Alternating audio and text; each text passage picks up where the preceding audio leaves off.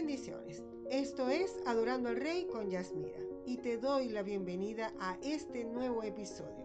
Ya estamos en el número 99 y le doy gracias al Señor por permitirme llegar hasta tu hogar, hasta tu lugar, para darte a conocer esas breves enseñanzas que llenan mi corazón. Le doy gracias cada día porque me ha permitido caminar de su mano y estar firme en su presencia. Gracias al Padre Eterno puedo llegar hasta ti. Y cuánto gozo me da saber que tú también estarás de la mano con nuestro Señor Jesucristo. Este episodio lo he titulado Por estar con Él me quedé sin pan. ¿Has vivido algo parecido? ¿Has estado en momentos tan fuertes que sin querer todo lo que tienes se consume por estar con el Señor Jesucristo? Y aún así no ves ningún resultado ni respuesta de parte de Él. Yo sí lo he vivido. Me he quedado sin pan por estar con Él. Me he quedado sin fuerzas y sin ninguna salida. Solo me he quedado esperar lo que Él hará. Pero en todo esto he visto su mano poderosa, he visto la salida y he visto la victoria en medio de lo que parecía imposible. Al leer las escrituras me doy cuenta que no soy la única que lo ha vivido. Por eso quiero que me acompañes con esta lectura de la palabra que se encuentra en Marcos 8 del 1 al 10. Y dice así, alimentación de los cuatro mil.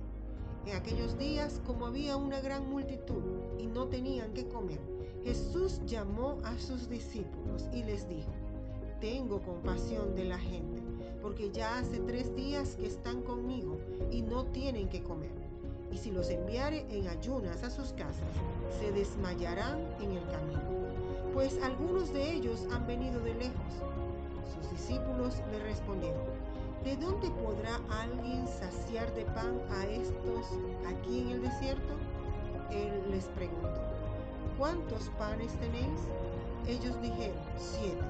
Entonces mandó a la multitud que se recostase en tierra, y tomando los siete panes, habiendo dado gracias, los partió y dio a sus discípulos para que los pusiesen delante, y los pusieron delante de la multitud. Tenían también unos pececillos, y los bendijo y mandó que también los pusiesen delante.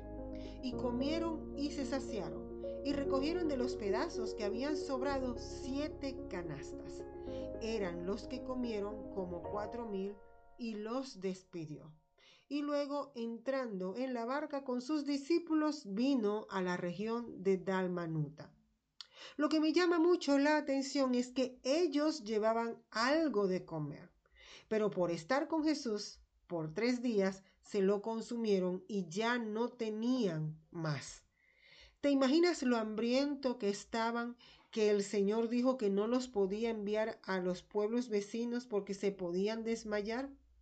¿Qué pensarían ellos? Muchos seguro eh, dirían, por estar aquí no trabajamos y ahora qué vamos a comer.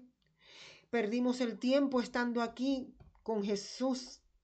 Otros, quién sabe si estaban murmurando o bravos, cansados de lo largo de todo esto.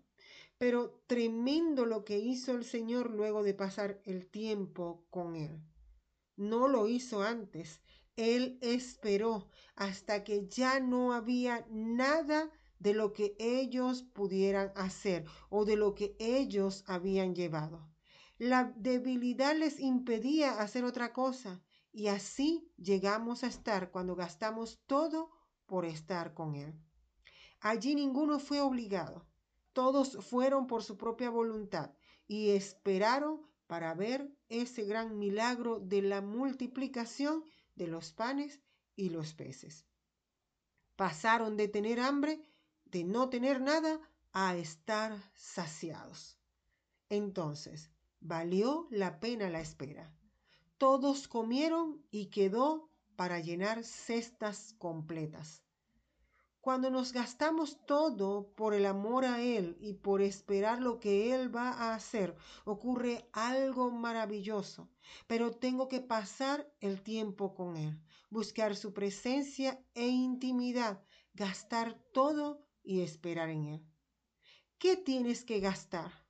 Estás muy lleno de ti, muy lleno de tus expectativas, muy lleno de todos tus deseos, de tus anhelos, de tus metas, de lo que tú quieres, de lo que tú eres. Gasta todo eso y entrégalo en las manos de Jesucristo. Gasta todo lo que pueda estar en tus fuerzas y entrégalo a Él y Él hará. Es sorprendente que solamente habían unos pocos panes y pocos peces y como todos quedaron saciados. Porque lo que podemos hacer en nuestras fuerzas es nada comparado con lo que hace Jesús en sus fuerzas a través de nosotros y para nosotros.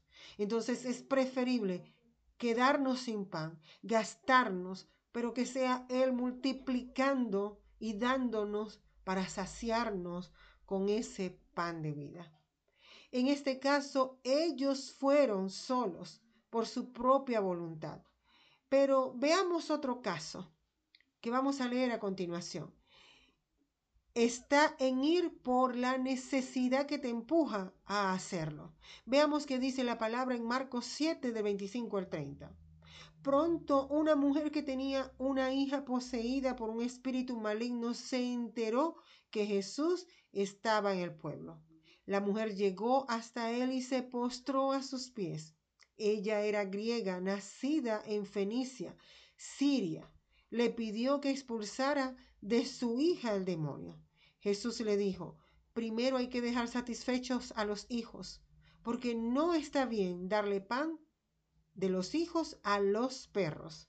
Pero ella le respondió, es, es cierto, Señor, pero hasta los perros que están debajo de la mesa pueden comer las migajas que dejan caer los hijos. Entonces Jesús le dijo, qué buena respuesta. Vete tranquila a tu casa, que tu hija ya no tiene ningún demonio. La mujer se fue a su casa y encontró a su hija acostada en la cama y que el demonio había salido de ella. En la primera escritura, ellos fueron porque querían estar con el Señor y gastaron su pan y fueron saciados. El sacrificio de ellos fue quedarse sin pan. Pero en este caso, la mujer tuvo que dejar todo. ¿Qué fue lo que ella dejó? Dejó su orgullo. Este fue pisoteado. Ella también entregó todo para ser saciada. Ella sabía que el pan que daba vida estaba allí y quería ser saciada. Era lo único que sanaría a su hija y la libraría del demonio que la atormentaba. Ella obtuvo lo que buscaba. En ambos casos fueron saciados por el pan de vida. Aquí vemos cómo a ella no le importó ser ofendida, ser humillada. Ella primero se humilló y reconoció que esa migaja de pan, esa migaja de pan era lo único que ella necesitaba para tener la libertad de su hija. En aquel entonces, en el desierto, en, la primera escritura, vemos como ellos quedaron saciados, pero a ellos se les entregó un pan entero. Ellos comieron pan de mano, no fue sobra. Ellos comieron una multiplicación de panes extraordinaria y la pudieron probar, la pudieron degustar y se quedaron saciados. Aquí esta mujer quedó saciada con una migaja de pan. ¡Wow! Es tremendo lo que nuestro Señor puede hacer. Él no necesita darnos demasiado para quedar saciados. ¿Cuál es tu circunstancia? ¿Cuál es tu situación? pero en ambas circunstancias, ya sean una multiplicación financiera o sea una liberación por enfermedad, por sanidad, por, por, por, por estar atado a una condición, a una situación, en ambos casos se es saciado. El Señor es grande y es poderoso para hacer mucho más allá de lo que nosotros podamos pedir o podamos pensar e imaginar. A muchos les da miedo. Se aterran solo de pensar que se van a quedar sin pan por estar con Él. ¿Cuántas personas hoy en día no pueden ir a la iglesia, no pueden escuchar un servicio, no pueden estar en la presencia del Señor porque no pueden dejar de trabajar? Y les da miedo que van a perder su trabajo solamente si faltan un domingo o, o piden un servicio para el Señor y creen que van a perder mucho, pero el Señor puede multiplicar el pan y hacer de tus finanzas que se multipliquen y tengan un milagro poderoso. Claro, por supuesto, yo también he sentido miedo. Pero si leemos y conocemos la palabra y al Señor, no nos daría miedo, ya que Él no se queda con nada. Si te quedas sin pan por estar con Él, Él va a ser saciado, tú te vas a saciar por Él por estar con Él, vas a ser saciado. No te vas a quedar sin nada, porque cuando lo hacemos por Él y para Él, Él no se queda con nada. Él te dará más de lo que has entregado. Nunca es al revés. Es una mentira del enemigo que tú estás entregando más de lo que Él te pueda dar. Él es el dueño del oro y la plata. Él es el proveedor. Él es el saciador, Él es tu sanador. Él conquistó todo en la cruz del Calvario. Recibimos liberación financiera y libertad de la potestad del enemigo y de las tinieblas cuando estamos a su lado, cuando pasamos tiempo con Él, cuando nos gastamos y entregamos todo para su reino por amor a Él y esperamos en Él. Vamos a ver lo que dice con respecto a esto en Marcos 10 del 28 al 30. Entonces Pedro comenzó a decirle, He aquí, nosotros lo hemos dejado todo y te hemos seguido. Respondió Jesús y dijo, De cierto os digo que no hay ninguno que haya dejado casa o hermanos o hermanas o padre o madre o mujer o hijos o tierras por causa de mí y del Evangelio, que no reciba cien veces más ahora en este tiempo, casas, hermanos, hermanas, madres, hijos y tierras, con persecuciones y en el siglo venidero la vida eterna. ¿Ves? Él no se queda con nada. Él retribuye al ciento por uno. Dice, si has dejado casa, hermano, si has dejado todo, Él te va a devolver cien veces más. Entonces, no tengas temor a desgastarte y a quedar sin pan por estar con Él, porque Él te va a retribuir. A su tiempo, Él te lo va a entregar. Déjate guiar por el Espíritu Santo de Dios y verás las grandes maravillas. ¿Ves? Sus matemáticas no son igual a las nuestras. Si nosotros nos quedamos sin pan, Él nos devuelve cestas llenas. Si nos quedamos sin, entregamos todo, Él nos va a devolver. Todos los que hemos sido llamados por el Señor y lo tenemos en nuestro corazón, él lo ha hecho con un solo propósito eterno, para hacer algo para el reino. Pero no todos tenemos el mismo llamado, y lo vemos en diferentes escrituras. Tú fuiste llamado por el Señor, eres llamado para algo específico. Él te lo va a mostrar. Y cuando tú pasas tiempo con Él, Él te va a enseñar cuál es tu propósito. Vamos a Lucas 38, perdón, del 8, Lucas 8 del 38 al 39.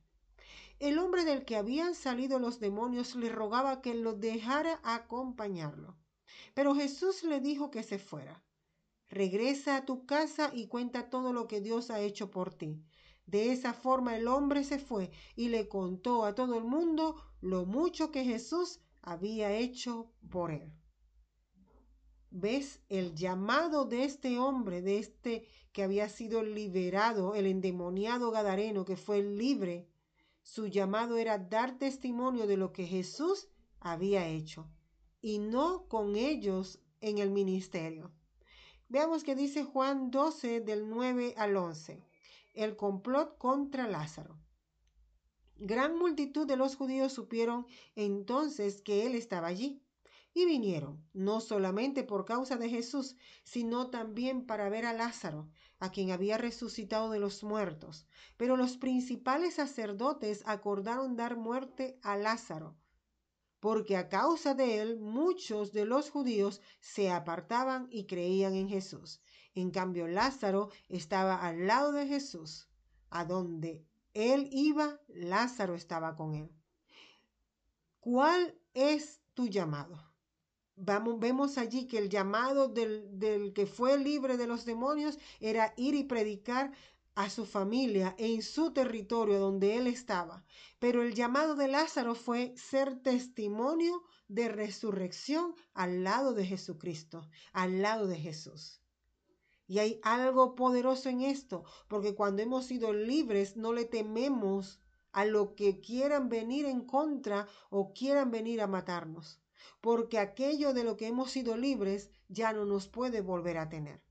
Si hemos sido libres de una enfermedad de, eh, de financiera, de, de cualquier circunstancia, eso ya no va a volver a atarnos porque estamos al lado de Jesús. Ahora, ¿cuál es tu llamado en Cristo? Hazlo. Pero antes de hacerlo, quédate sin tu pan y espera el pan que Él te dará. Con el tuyo no vas a hacer nada, pero con el de Él lograrás grandes victorias en su nombre. Es glorioso cuando lo hacemos en su nombre y cuando lo que hacemos es porque Él nos ha dado el pan. En la escritura que leímos dice que después que quedaron saciados, Él los despidió. Espera a que sea Él el que te despida y el que te envíe a hacer aquello para lo cual Él te llamó. Te aseguro que vas a tener la victoria segura. No tengas miedo de adorar a Dios demasiado. El peligro está en adorarlo muy poco. Finalmente recuerda que hoy tienes un día lleno de vida donde puedes decidir dar la gloria y la honra al único y sabio Dios. Si esta palabra ha edificado tu vida, por favor, compártela y sé ese faro que ilumine a otras vidas a ir a los pies de nuestro Señor Jesucristo. Me gustaría saber de ti en cómo el Señor ha bendecido tu vida y en cómo esta palabra te ha podido bendecir. Recuerda, comentar, compartir, pero sobre todo adorar. Adora al Rey de Reyes con todas tus fuerzas y con todo tu corazón. Y verás cómo se abren las ventanas del reino de los cielos y derrama bendición hasta que sobreabunde. Hasta la próxima entrega, con amor, Yasmira.